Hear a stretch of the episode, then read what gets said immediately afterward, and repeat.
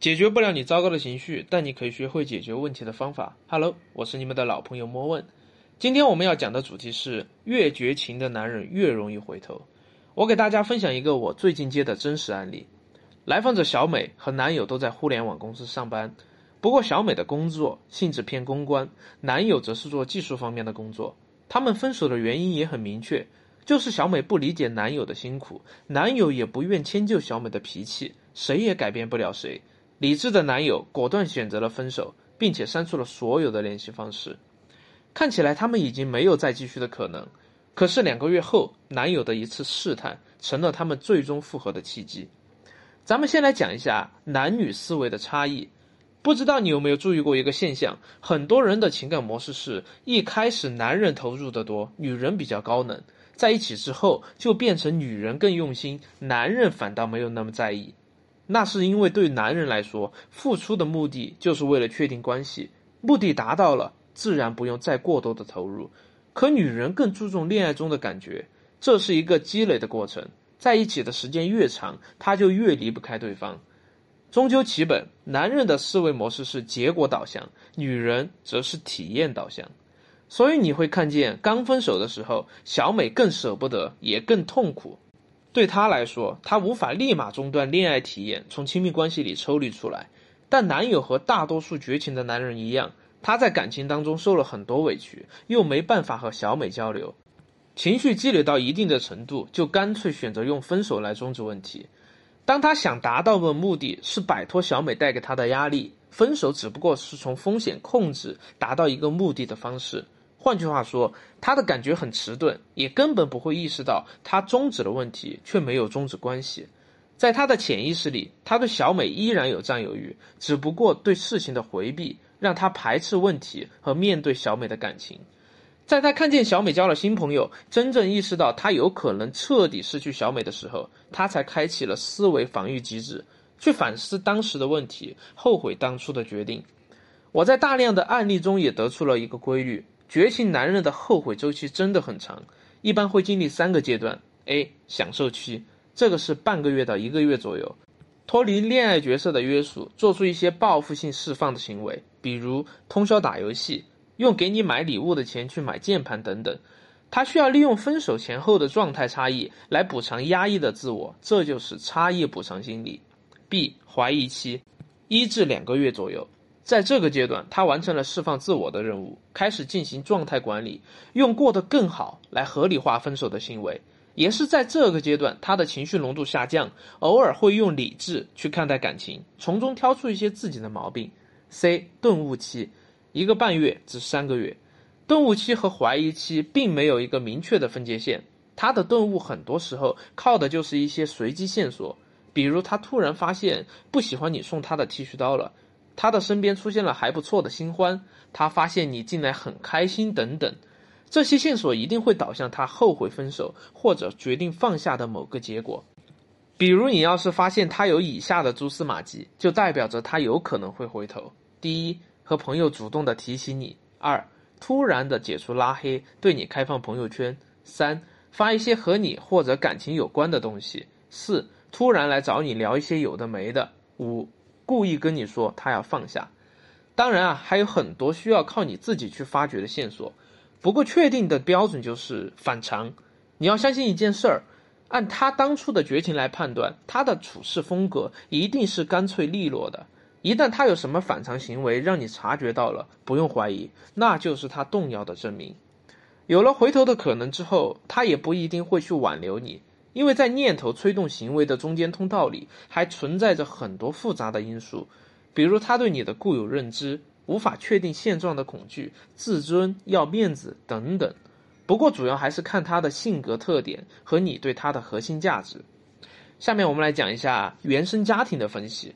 啊，就像小美的男朋友主动在朋友面前提起小美，就说明了他对小美还在意，但他依然没有主动的来挽回小美。他是个典型的技术男，性格上有非常偏理智的部分。在他看来，挽不挽回不是由自己的感情决定，而是看成功的概率。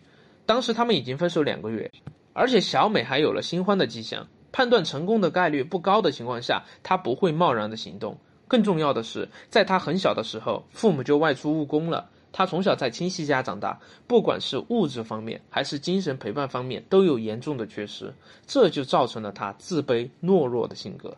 他和小美提到过，上了三年级之后，父母回来了，他以为从此有了依靠，结果他们根本就没有怎么关心过他。爸爸时不时就说：“我不管你考得怎么样，你的人生你自己负责。”妈妈则只会在他期待表扬的时候贬低他，还美其名曰教你谦虚。久而久之，他感觉自己做什么都是错的。他只有用自私和冷漠伪装自己，才能获得生存下去的动力。他在面对小美的指责时，就已经退行到了极度自卑的儿童状态。小美代替妈妈，成了新的攻击他的客体。小美则是由妈妈一个人带大的，父亲角色的缺失，让她在亲密关系里会过度的依赖对方。一旦男友不能给她放心的感觉，破坏了她对理想父亲的幻想，她就会患得患失，这导致了男友和小美相处的时候有极其矛盾的心理。他一边在小美的依赖下感受到了以前没有感受到的价值感，一边又因为小美的指责而恐惧。分手后也是既舍不得又不敢挽回。你在判断前任的状态时，也需要结合原生家庭和性格特点综合去看。他在对你余情未了的情况下不敢主动谈感情，大概率就是他的原生缺失让他不具备主动处理感情问题的能力。这时候啊，就需要你来引导他。你对他后天的赋能，通过言行态度的改变，给他正能量和信心，以发挥他自身的潜能，可以成为他反过来追你的动力。这才是高级的挽回。那么我们怎么做才能把优势放大，引导他主动来挽回呢？